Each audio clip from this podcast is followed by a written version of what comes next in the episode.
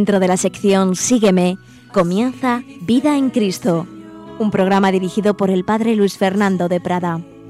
Curaré tus heridas, lleno de amor por ti, cuido tu vida. Un cordial saludo, queridos amigos, querida familia de Radio María.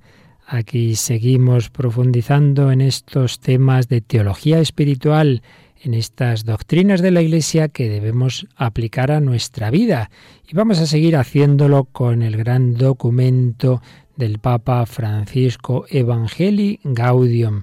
Veíamos el día pasado las enseñanzas principales de la introducción de esta exhortación apostólica. Recuerdo que aquí no se trata de un resumen del documento, de una presentación global del mismo, sino de sacar de este documento, de esta exhortación, las principales enseñanzas para nuestra vida espiritual, para nuestra vida apostólica, pero sin pretender ser exhaustivos. Vamos escogiendo aquellos aspectos que a un servidor le parece que puede servirnos de una manera más directa, indirectamente todo, por supuesto, pero de una manera más directa a nuestra vida cristiana, a nuestra vida espiritual de todo el pueblo de Dios. Vamos a dejar de lado lo que se refiere directamente a los sacerdotes, a los obispos, al propio papado. Vamos a fijarnos en lo que puede servirnos a todos. Pues vamos al capítulo primero que se titula La transformación misionera de la Iglesia.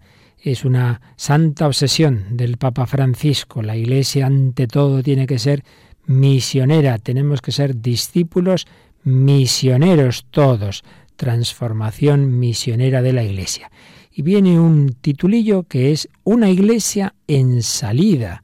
Y es que, nos dice el Papa, en la palabra de Dios aparece permanentemente este dinamismo de salida, entre comillas, que Dios quiere provocar en los creyentes. No nos olvidemos de que Dios es el primero que sale de sí mismo. El Hijo Eterno sale del Padre y viene a la tierra y se hace hombre. El Espíritu Santo que procede del Padre y del Hijo viene también a nuestros corazones. Pues bien, Dios nos invita a salir. El Papa recuerda diversos ejemplos del Antiguo Testamento. Abraham, aceptó la llamada a salir de su tierra, de su vida establecida, hacia una tierra nueva. Moisés también escuchó la llamada de Dios, ve, yo te envío, e hizo salir al pueblo desde Egipto hacia la tierra prometida. Y al profeta Jeremías le dijo, tú irás a donde quiera que yo te envíe. Y por supuesto tenemos el id, id al mundo entero de Jesús. Y dice Francisco, en este id de Jesús están presentes los escenarios y los desafíos siempre nuevos de la misión evangelizadora de la Iglesia, y todos somos llamados a esta nueva salida misionera. Cada cristiano y cada comunidad discernirá cuál es el camino que el Señor le pide, pero todos somos invitados a aceptar esta llamada, a salir de la propia comodidad y atreverse a llegar a todas las periferias que necesitan la luz del Evangelio, atreverse a llegar a esas periferias existenciales de las que el Papa nos habló desde el primer día de su elección. Por ello, primera enseñanza que hoy recogemos de esta exhortación apostólica. Nadie puede quedarse tranquilamente diciendo, bueno, yo ya soy cristiano, mi vida está bien orientada. No, no, el Señor te invita a salir, salir hacia los demás, hacia quien te necesite. ¿Y ello qué va a provocar en ti? Pues el número 21 nos dice que la alegría la alegría del Evangelio.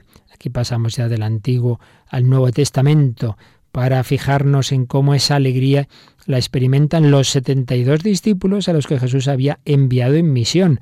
Regresan de esa misión llenos de gozo, pero es que es la alegría que vive el propio Jesús, que se estremece de gozo en el Espíritu Santo y alaba al Padre porque esa revelación del Padre ha llegado a los pobres y pequeñitos. Es también la alegría y la admiración de los primeros que se convierten al escuchar predicar a los apóstoles cada uno en su propia lengua, en el prodigio de Pentecostés. Esta alegría, dice el Santo Padre, es un signo de que el Evangelio ha sido anunciado y está dando fruto. De hecho, es de los términos que aparece con mucha frecuencia en los hechos de los apóstoles. Según van predicando los apóstoles, se nos dice, por ejemplo, la ciudad se llenó de alegría. La alegría es un signo de que el Evangelio está dando fruto. Pero, dice el Papa, siempre tiene esa dinámica del éxodo y del don, del salir de sí, del caminar y sembrar siempre de nuevo, siempre más allá. Era como lo que decía Juan Pablo II en aquel gran documento Novo Milenio Ineunte, poseído también por esa misma pasión evangelizadora. Rema mar adentro, no podemos contentarnos. Mira, aquí ya estamos los de siempre, nos lo pasamos muy bien. En la parroquia somos muy amigos, sí, sí, todos los demás. Hoy estamos aquí en nuestro movimiento, todos muy amigos, pero ¿y el resto del mundo? Vamos a otra parte, dijo Jesús, a predicar también en las poblaciones vecinas, porque para eso he salido. Jesús salió del Padre para ir a todos los lugares, a todos. Por eso concluye el número 21 el Papa. Cuando está sembrada la semilla en un lugar, Jesús ya no se detiene para explicar mejor o para hacer más himnos allí, sino que el Espíritu lo mueve a salir hacia otros pueblos. Y esa palabra, esa palabra de Dios, nos dice el número 22, tiene una potencialidad que no podemos predecir. El Evangelio habla de una semilla que una vez sembrada crece por sí sola, incluso si el agricultor duerme. Por eso la Iglesia debe aceptar esa libertad inaferrable de la palabra, que es eficaz a su manera y de formas muy diversas que suelen superar nuestras previsiones y romper nuestros esquemas. De esto podríamos decir mucho, mucho en Radio María, porque nunca podemos imaginar una palabra que aquí se dice a dónde va a llegar, cuántos testimonios tenemos de, de que un programa, una frase, una canción, un testimonio, ha llegado donde menos lo podíamos imaginar, o una persona incluso alejada de la iglesia que en ese momento ha encendido la radio del coche y le ha llegado la frase que necesitaba. Nunca sabemos dónde puede llegar esa semilla. Y por eso que no se desanimen los padres de familia, los profesores, los catequistas. Lo que hayan sembrado, ahí queda. Aunque luego parezca que queda todo muy tapado por las zarzas y por tantas piedras del camino llegan los pájaros y se lo llevan, como dice la parábola del sembrador, pero lo bien sembrado acaba dando su fruto y muchas veces acaba rebrotando, aunque sea al final de la vida. La gran potencialidad de la semilla de la palabra de Dios. ¿Qué más nos dice este apartado? Dice el Santo Padre, la intimidad de la Iglesia con Jesús es una intimidad itinerante y la comunión es una comunión misionera. Esa intimidad con Jesús, esa unión que tenían los apóstoles con Él, tiene ese carácter misionero, no es intimismo, intimidad no es intimismo, no es aquí Jesús y yo, que a gustito estamos y los demás allá ellos, nunca puede ser así. Y nos dice el Papa, fiel al modelo del Maestro, es vital que hoy la Iglesia salga a anunciar el Evangelio a todos, en todos los lugares, en todas las ocasiones, sin demoras, sin asco y sin miedo, puesto que la alegría del Evangelio es para todo el pueblo, no puede excluir a nadie.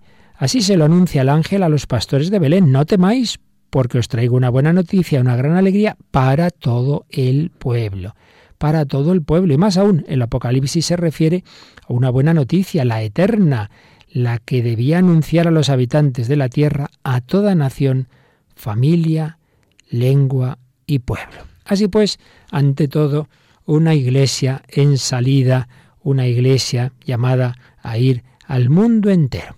Después, número 24, el Papa usa cinco verbos de esos característicos suyos, sobre todo uno de ellos, primerear. Fijaos, él mismo dice, pido perdón por este neologismo, primerear, involucrarse, acompañar, fructificar y festejar. Primerear, ¿qué quiere decir con esto el Papa? Pues que la comunidad evangelizadora experimenta que el Señor tomó la iniciativa, fue el primero, la ha primereado en el amor. Pues si el Señor ha sido el primero, si Él ha sido el primero en amarnos, aunque nosotros no le amáramos, pues también la comunidad debe adelantarse, tomar la iniciativa sin miedo, salir al encuentro, buscar a los lejanos y llegar a los cruces de los caminos para invitar a los excluidos.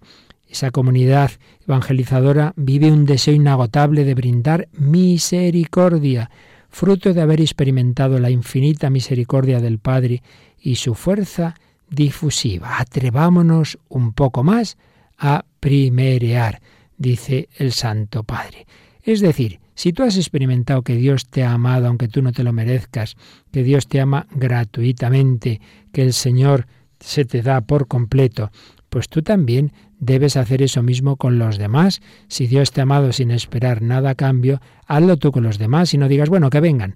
El párroco que dice, bueno, aquí hay un cartel que aquí todo el mundo puede venir. Hombre, salga usted a buscar a los alejados. Todo apóstol debe buscar, debe buscar al que está herido, al que necesita de él. Primerear, sé tú el primero y también lo podemos aplicar a las relaciones, en familia, etcétera, pues hay un problema, hay una distancia. No, no, pues que sea él el primero que dé el paso. Pues ¿por qué no lo das tú? Eh, pero tengo razón, sí, sí, pero amar y perdonar es más importante que tener razón. Primerear. Como consecuencia, sigue diciendo el Papa Francisco, la Iglesia sabe involucrarse. Y pone el ejemplo de Jesús lavando los pies a sus discípulos. El Señor se involucra e involucra a los suyos. Y además nos dice, seréis felices si hacéis esto. Jesús se puso de rodillas y nos invita a hacer lo mismo.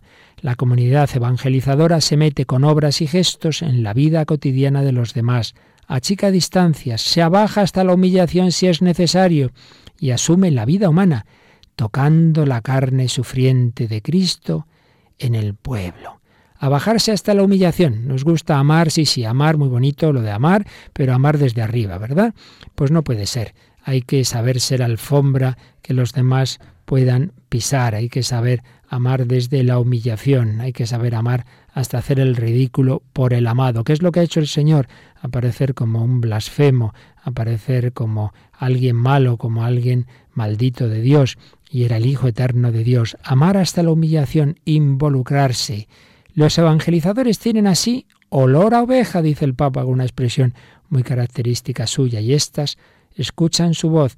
No podemos evangelizar a distancia. Bueno, en la radio evangelizamos a distancia en tanto en cuanto es la distancia de los micrófonos, pero incluso aquí queremos siempre ese contacto con vosotros, estar siempre recibiendo vuestra, vuestra atención, vuestras preguntas, vuestra cercanía, pero desde luego en la evangelización directa, desde las parroquias, desde los movimientos, pues eh, tiene que haber esa, esa comunicación, esa comunicación permanente, esa cercanía, porque no podemos, no podemos el, el evangelizar, digamos, a distancia. Tercer verbo, la comunidad evangelizadora se dispone a acompañar, acompaña a la humanidad en todos sus procesos, por más duros y prolongados que sean. Esa comunidad sabe de esperas largas y de aguante apostólico.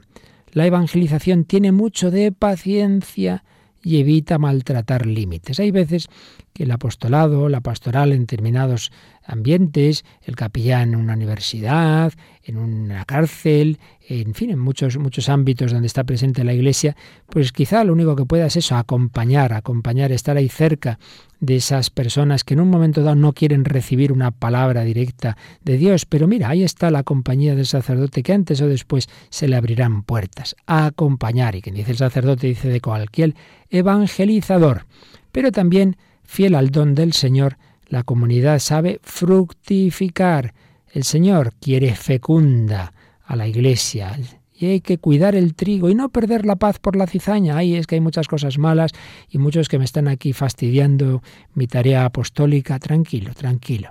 El sembrador, aunque ve despuntar la cizaña en medio del trigo, dice el Papa, no tiene reacciones quejosas ni alarmistas ay, claro, es que todo esto va muy mal porque tenemos tantos problemas, tanta gente que nos incordia, siempre quejándonos, es que así no puedo hacer bien mi apostolado. Tranquilo, tú siembra, tú siembra. Sí, también hay cizaña, Dios lo permite hasta el fin de los tiempos, por algo la permite, no te preocupes. Ese evangelizador encuentra la manera de que la palabra se encarne en una situación concreta y dé frutos de vida nueva, aunque sean imperfectos o inacabados. El discípulo sabe dar la vida entera y jugarla hasta el martirio. Por supuesto, nuestro sueño no es llenarnos de enemigos, dice el Papa, sino que la palabra sea acogida y manifieste su potencia liberadora y renovadora. Pues nuestro ideal es que esa palabra fructifique, aunque muchas veces sabemos que será rechazada y tendremos el fracaso. Pero el ideal es ver esos frutos, o no verlos, pero que se produzcan. Y cuando eso es así, La comunidad evangelizadora también sabe, último verbo, festejar. Celebra y festeja cada pequeña victoria, cada paso adelante en la evangelización pues a veces son pasos pequeñitos. No podemos pretender que de golpe ya se convierta el mundo que lleva siglos de, de ideologías contrarias a la fe, pues ahora de repente todo el mundo se va a convertir. Los procesos normalmente son lentos y lo mismo hay que aplicar a ese joven, a ese adolescente, a esa persona alejada de la iglesia. Puede tener una conversión fulgurante, casos ha habido y hay, pero lo normal es poquito a poquito, paso a paso, tener paciencia y festejar cada pequeña victoria. La evangelización gozosa se vuelve belleza en la liturgia, se vuelve belleza en la liturgia y es esa celebración de la actividad evangelizadora a la vez fuente de un renovado impulso donativo. Bien, creo que son enseñanzas muy bellas, ideas muy profundas para nuestra vida apostólica, para nuestra vida espiritual. El Señor nos ha enviado a salir de nosotros mismos, nos ha enviado a ser sus testigos. Damos gracias al Señor por ese envío y le pedimos corresponder, saber ser misioneros, saber ser sus testigos hasta los confines del mundo.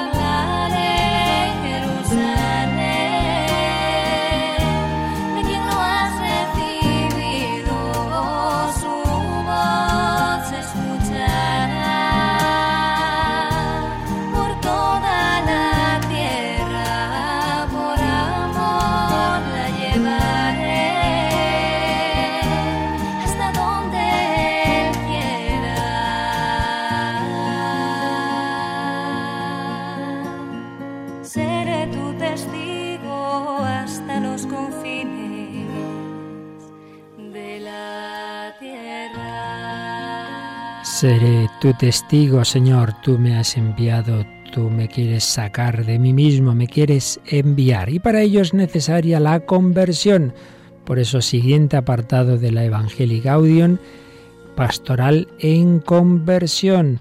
Nos dice el Papa que para avanzar en este camino son necesarios unos medios, hay que poner medios necesarios en el camino de una conversión pastoral y misionera no dejar las cosas como están. No nos sirve una simple administración. La parroquia, mire, usted venga de tal hora a tal hora y aquí le atendemos, le damos los papeles, pues hay que hacerlo, pero no podemos contentarnos con ello.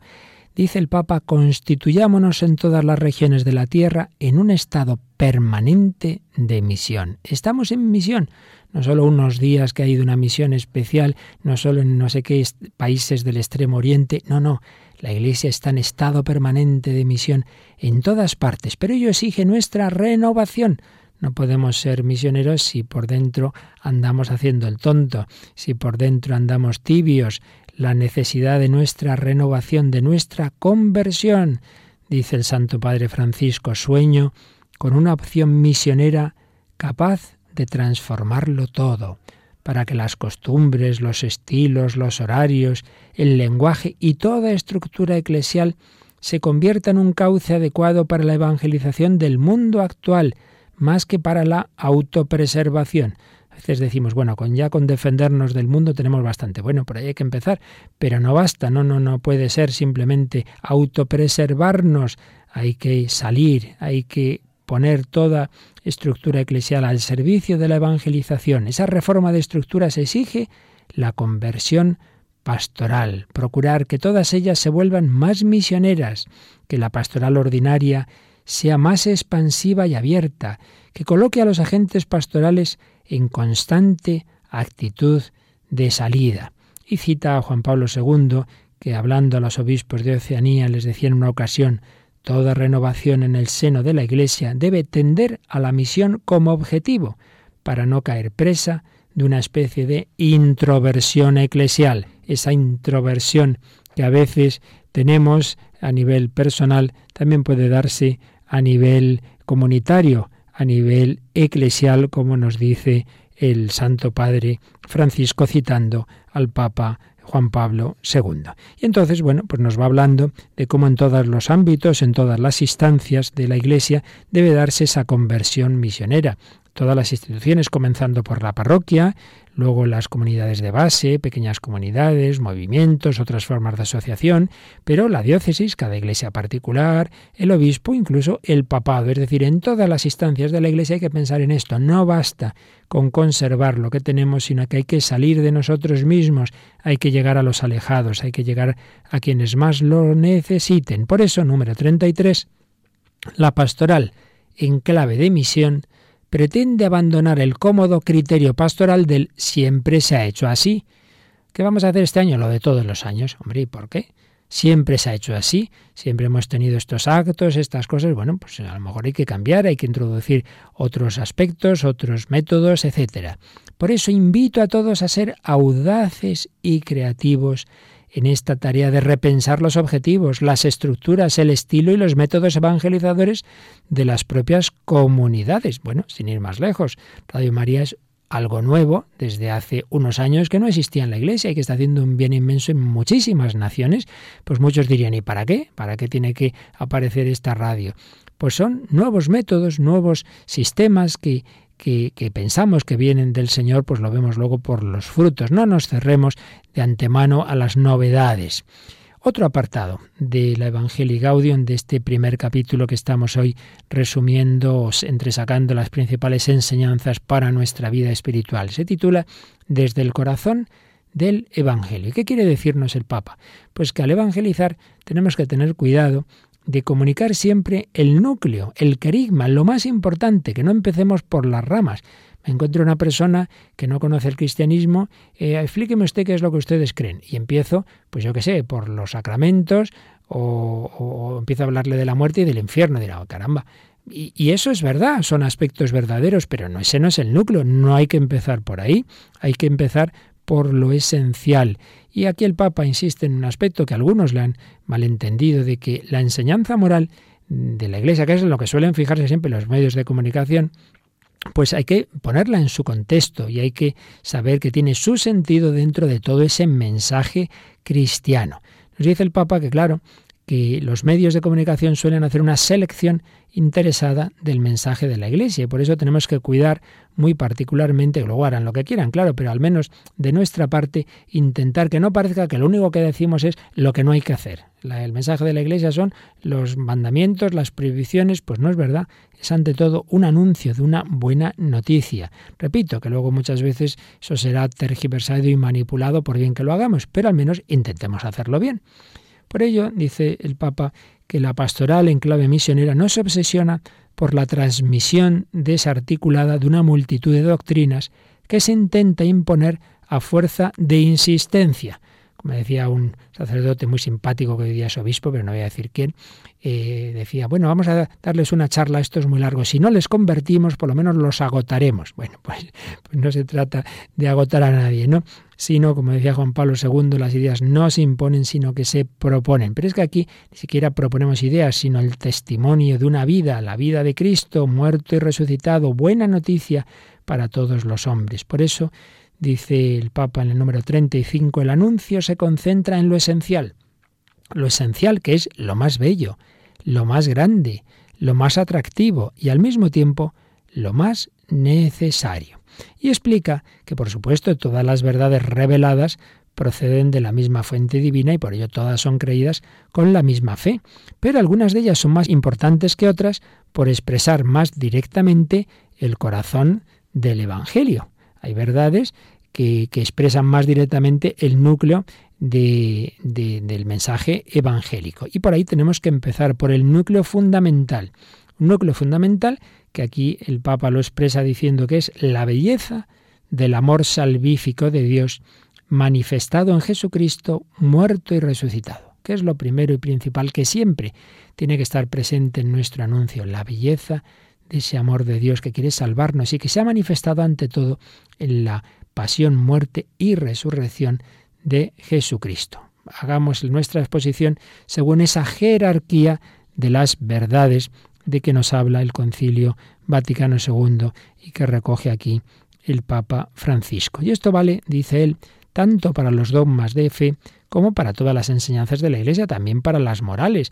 No, empecemos con una persona que estamos educando moralmente por las últimas consecuencias de todos los mandamientos, sino empecemos por lo más esencial y poco a poco iremos llegando a todos los puntos, a todo el mensaje moral. Porque en ese mismo mensaje moral dice el Papa en el 37, citando a Santo Tomás de Aquino, el doctor de los doctores de la Iglesia, hay también una jerarquía en las virtudes y en los actos que de ellas proceden. Lo que cuenta es ante todo la fe que se hace activa por la caridad, expresión de San Pablo en Gálatas 5, 6. Si resulta que yo soy muy puntual, muy ordenado, una serie de virtudes que están muy bien, por supuesto, pero resulta que tengo muy poca caridad, pues esto está mal, mal planteado. Más importante es la fe activa por la caridad. Uno puede ser desordenado y tener mucho amor al prójimo. Bueno, pues mejor eso que, hombre, mejor si encima es ordenado, pero, pero que tengamos siempre clara esa jerarquía. Las obras de amor al prójimo son la manifestación externa más perfecta de la gracia interior del Espíritu Santo. Y es que la principalidad de la ley nueva está en la gracia del Espíritu Santo, que se manifiesta en la fe que obra por el amor, una expresión de Santo Tomás, que también explica que la misericordia es la mayor de todas las virtudes, dice el santo doctor. En sí misma la misericordia es la más grande de las virtudes, ya que a ella pertenece volcarse en otros, y más aún socorrer sus deficiencias. Esto es peculiar del superior, y por eso se tiene como propio de Dios tener misericordia, en la cual resplandece su omnipotencia de modo máximo. Qué bello. La omnipotencia de Dios ante todo resplandece en su misericordia. Así pues, claro que hay que anunciar la moral, pero no como una ética estoica, dice el Papa, no como una mera ascesis, no como una mera filosofía práctica, ni un catálogo de pecados y errores. No, no. El Evangelio invita ante todo a responder al Dios amante que nos salva. Fijaos qué planteamiento tan distinto. La moral no es simplemente para que yo sea muy perfecto, sino que es una respuesta de amor a un Dios que me ha amado primero. Responder al Dios amante que nos salva, reconociéndolo en los demás y saliendo de nosotros mismos para buscar el bien de todos. La moral cristiana es responder al Dios amante que nos salva, reconociéndole a ese Dios presente en los demás. No es amar a los demás porque sí, por obligación, sino porque está presente en ellos también ese Jesús que me ha salvado y saliendo de nosotros mismos para buscar el bien de todos. Todas las virtudes están al servicio de esta respuesta de amor. Todas las virtudes en función de esta respuesta de amor. Si no lo planteamos así, si esa invitación no brilla con fuerza y atractivo, dice el Papa Francisco, el edificio moral de la Iglesia corre el riesgo de convertirse en un castillo de naipes, y entonces no será propiamente el Evangelio lo que se anuncie, sino algunos acentos doctrinales o morales que proceden de determinadas opciones ideológicas. Siempre tenemos ese peligro de no eh, plantear realmente el Evangelio, sino esas opciones ideológicas, hacer una ideologización del mensaje cristiano. Llamados todos, pues, a salir de nosotros mismos, llamados a anunciar el núcleo del amor de Dios, ese núcleo del Evangelio. Esto es lo que hacía San Pablo, que estaba movido por el Espíritu Santo y sabía que tenía que evangelizar. Ay de mí, ay de ti, ay de cada uno de nosotros si no evangelizamos, si no correspondemos al amor de Dios con un amor que nos saque de nosotros mismos. Se lo pedimos al Señor.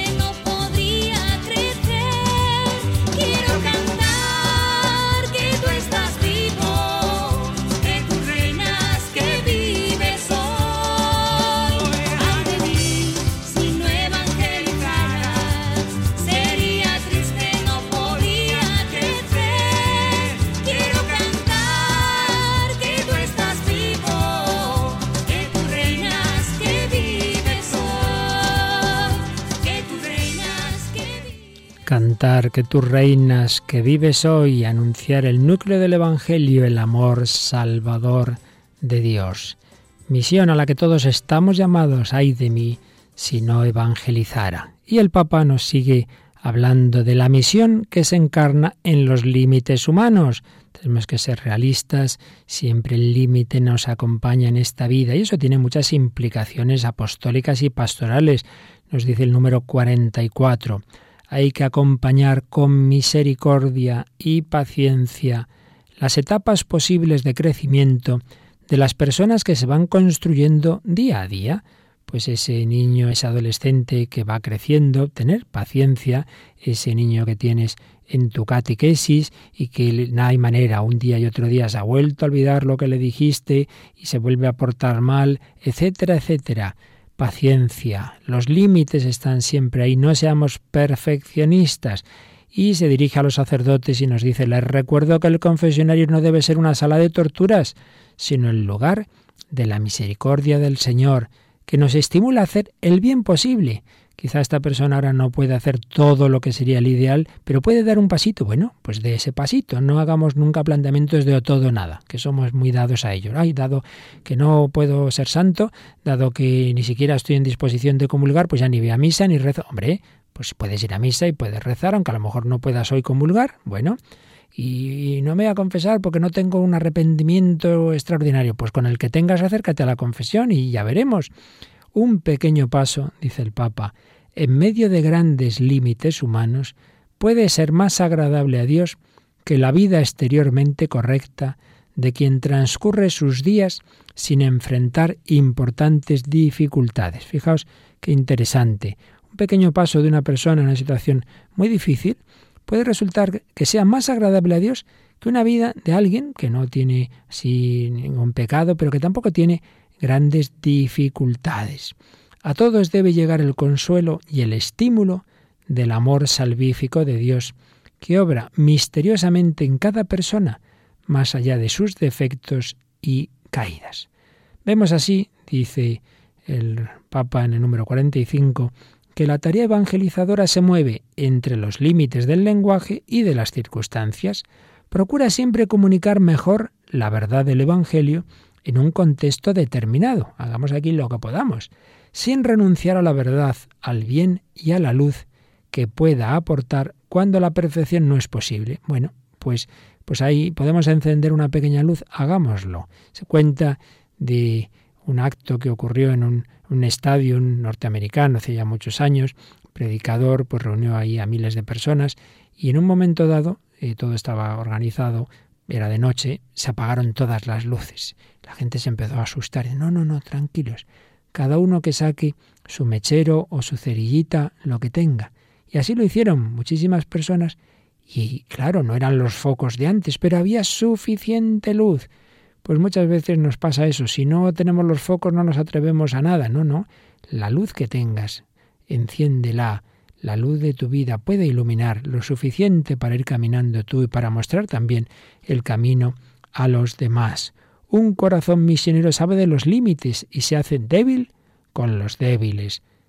Todo para todos. Nunca se encierra, nunca se repliega en sus seguridades, nunca opta por la rigidez autodefensiva. Sabe que él mismo tiene que crecer en la comprensión del Evangelio y en el discernimiento de los senderos del espíritu y entonces no renuncia al bien posible, aunque corra el riesgo de mancharse con el barro del camino. A veces por ese perfeccionismo no nos metemos en determinadas acciones, bueno, no es que esto pues me puedo en ello ensuciar de alguna manera y entonces mejor no hacer nada. Hombre, las únicas obras que no tienen defectos son las que no se hacen, eso está claro, pero eso es una actitud como la del que enterró el talento por miedo al, al amo que era muy exigente.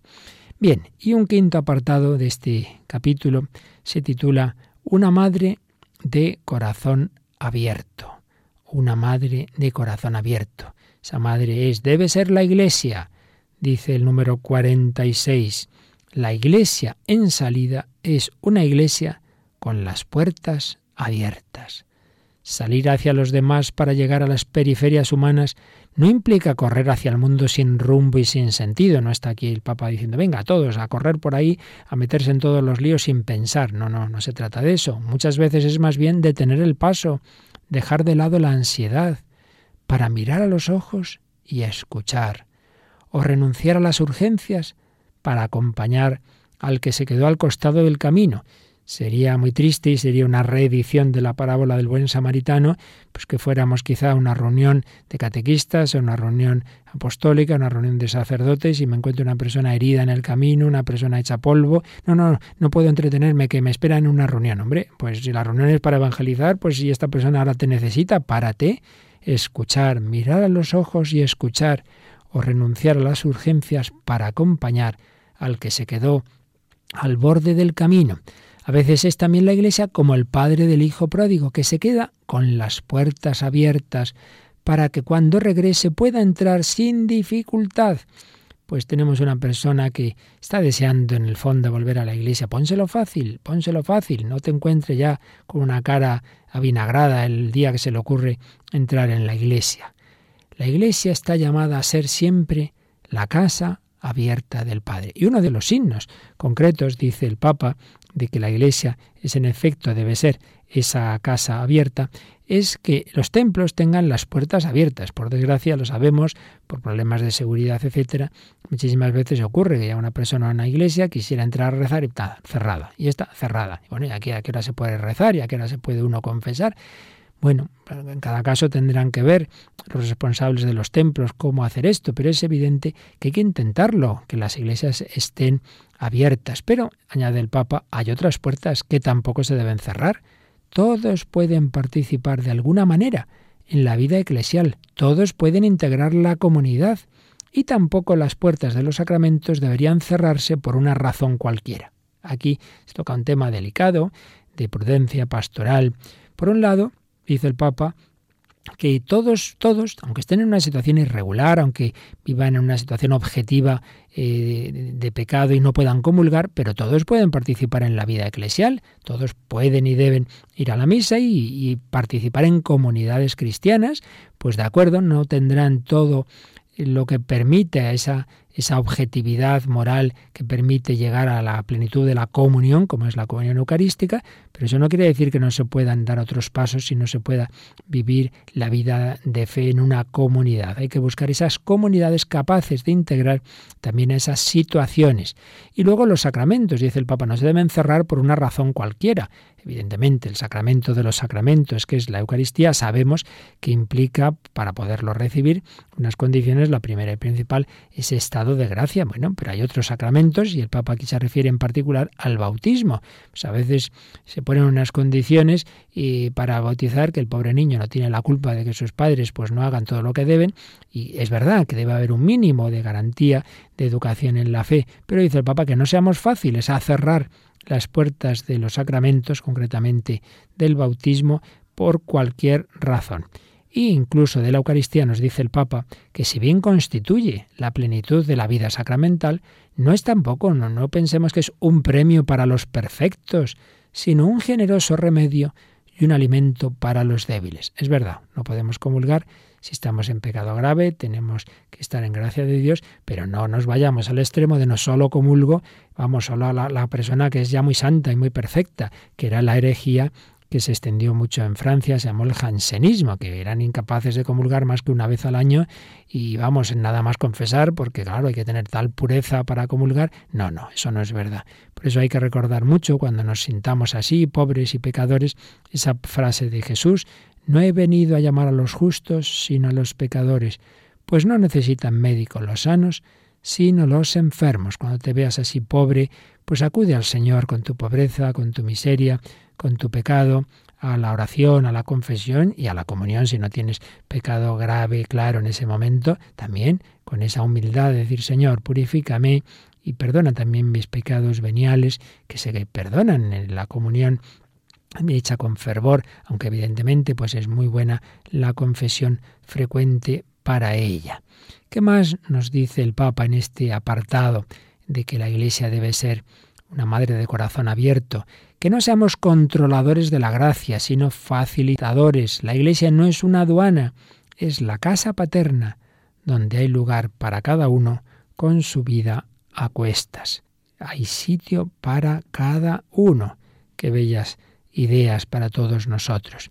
Y es que el dinamismo del Evangelio, el dinamismo misionero debe llegar a todos sin excepciones. ¿Pero puede privilegiar a alguien? Pues sí, dice el Papa que no a los amigos y vecinos ricos, sino a los pobres y enfermos, a los que suelen ser despreciados y olvidados, a los que no tienen con qué recompensarte. A esos, ante todo, es a los que, como no tenemos tiempo para todo, ¿por dónde empiezo? Por los más necesitados, por los más enfermos. Lo que nunca puede olvidar un sacerdote y, mutatis mutandis, cualquier agente evangelizador, cuando hay que empezar por algo, son esto, los más necesitados. Hay que ir a visitar a los enfermos, hay que eh, buscar a los que sufren más. Y en esto, dice el Santo Padre, no deben quedar dudas ni, ni caben explicaciones que debiliten este mensaje tan claro. Lo que decía San Francisco de Asís, el Evangelio, sin glosa, sin glosa. Empezamos aquí a hacer explicaciones y al final la explicación se ha alejado tanto del texto que uno dice, bueno, esto es explicación o es tergiversación. Hoy y siempre, dice el Papa, los pobres son los destinatarios privilegiados del Evangelio y la evangelización dirigida gratuitamente a ellos es signo del reino que Jesús vino a traer. Hay que decir que existe un vínculo inseparable entre nuestra fe y los pobres. Nunca los dejemos solos. Muy importante también. Claro que hay carismas especialmente llamados a la atención a los pobres, que no todos tenemos, está claro. Pero, pero todo cristiano, toda fe cristiana tiene un vínculo inseparable con los pobres. Uno no puede decir, no, yo me especializo en todo lo demás, pero yo con los pobres no quiero saber nada. Para eso ya hay órdenes religiosas. Para... No, no puede ser, no puede ser.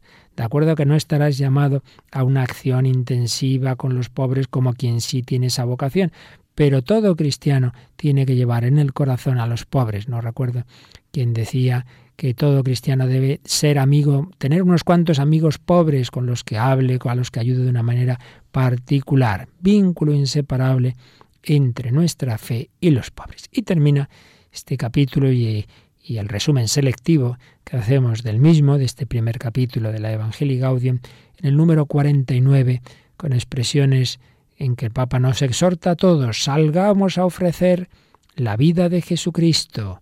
Repito aquí, para toda la Iglesia, lo que muchas veces decía a los sacerdotes y laicos de Buenos Aires, y que también le hemos oído en otras ocasiones al Papa Francisco, a saber, prefiero una Iglesia accidentada, herida y manchada por salir a la calle, antes que una Iglesia enferma por el encierro y la comodidad de aferrarse a las propias seguridades. Ay, es que si vamos a evangelizar en tal ámbito, a tales personas, pues claro, a lo mejor ahí nos corrompemos, bueno, pues habrá que ver quién enviamos más preparado, pero no puede ser que por miedo nos quedemos encerrados. Es que si nos metemos en tal tarea, en tal obra, a saber, prefiero una iglesia accidentada, herida y manchada por salir a la calle que una iglesia enferma, que se acaba enfermando por el encierro y la comodidad. Los grupos estufa, que decía alguno, aquí todos en torno a la mesa camilla, que bien estamos y cuánto nos queremos. Oiga, que hay que salir a la calle. No quiero una iglesia preocupada por ser el centro y que termine clausurada en una maraña de obsesiones y procedimientos. Oiga, ¿puedo hablar con el sacerdote? No, no, está en una reunión, están preparando un documento, están no sé dónde. Bueno, pero aquí cuando se puede hablar con... Siempre están en sus cosas, en sus procedimientos, en sus reuniones infinitas. Pero esto, esto, ¿esto qué es? Tenemos que salir. Si algo debe inquietarnos santamente y preocupar nuestra conciencia, es que tantos hermanos nuestros vivan sin la fuerza, la luz y el consuelo de la amistad con Jesucristo. Eso debe preocuparnos. Yo no puedo quedarme tan tranquilo sabiendo que hay muchos hermanos que no le conocen, que viven sin la fuerza, la luz y el consuelo de la amistad con Jesucristo, sin una comunidad de fe que los anime, que los contenga, sin un horizonte de sentido y de vida. Más que el temor a equivocarnos, espero que nos mueva el temor a encerrarnos en las estructuras que nos dan una falsa contención, en las normas que nos vuelven jueces implacables, en las costumbres donde nos sentimos tranquilos, mientras afuera hay una multitud hambrienta y Jesús nos repite sin cansarse, Dadles vosotros de comer. Dadles vosotros de comer. Venga, hay que salir.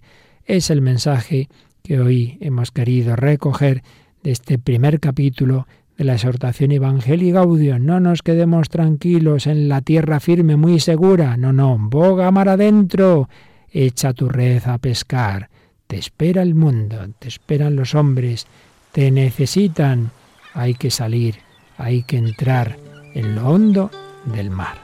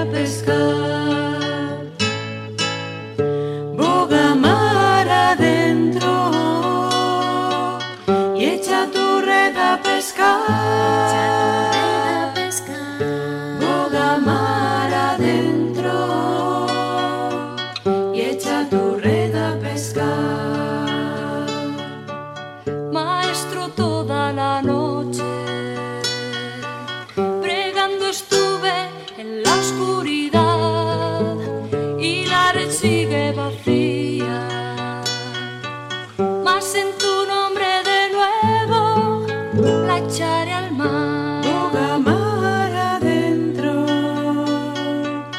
y echa tu red a. Pescar.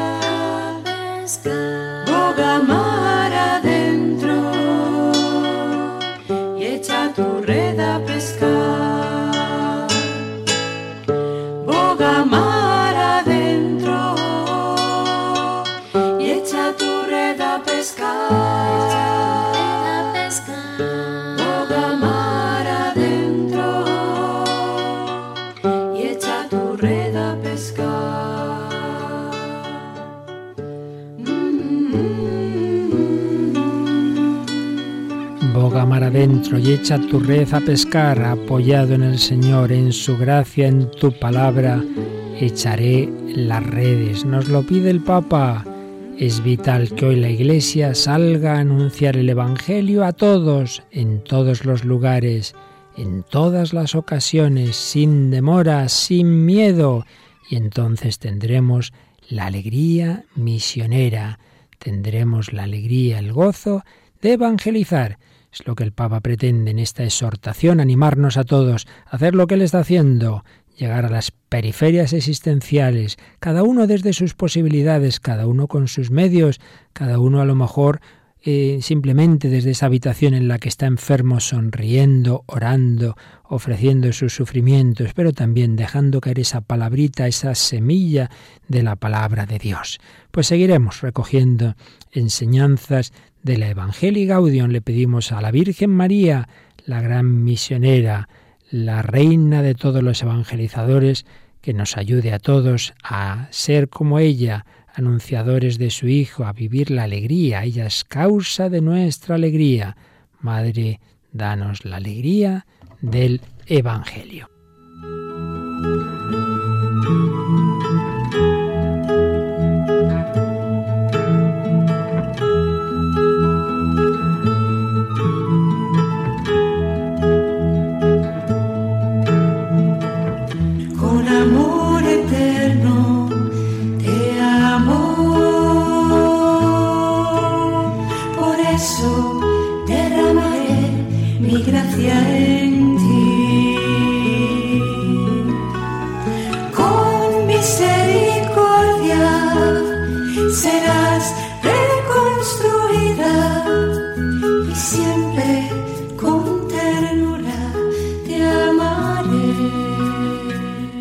Has escuchado en Radio María, dentro de la sección Sígueme, Vida en Cristo, un programa dirigido por el Padre Luis Fernando de Prada.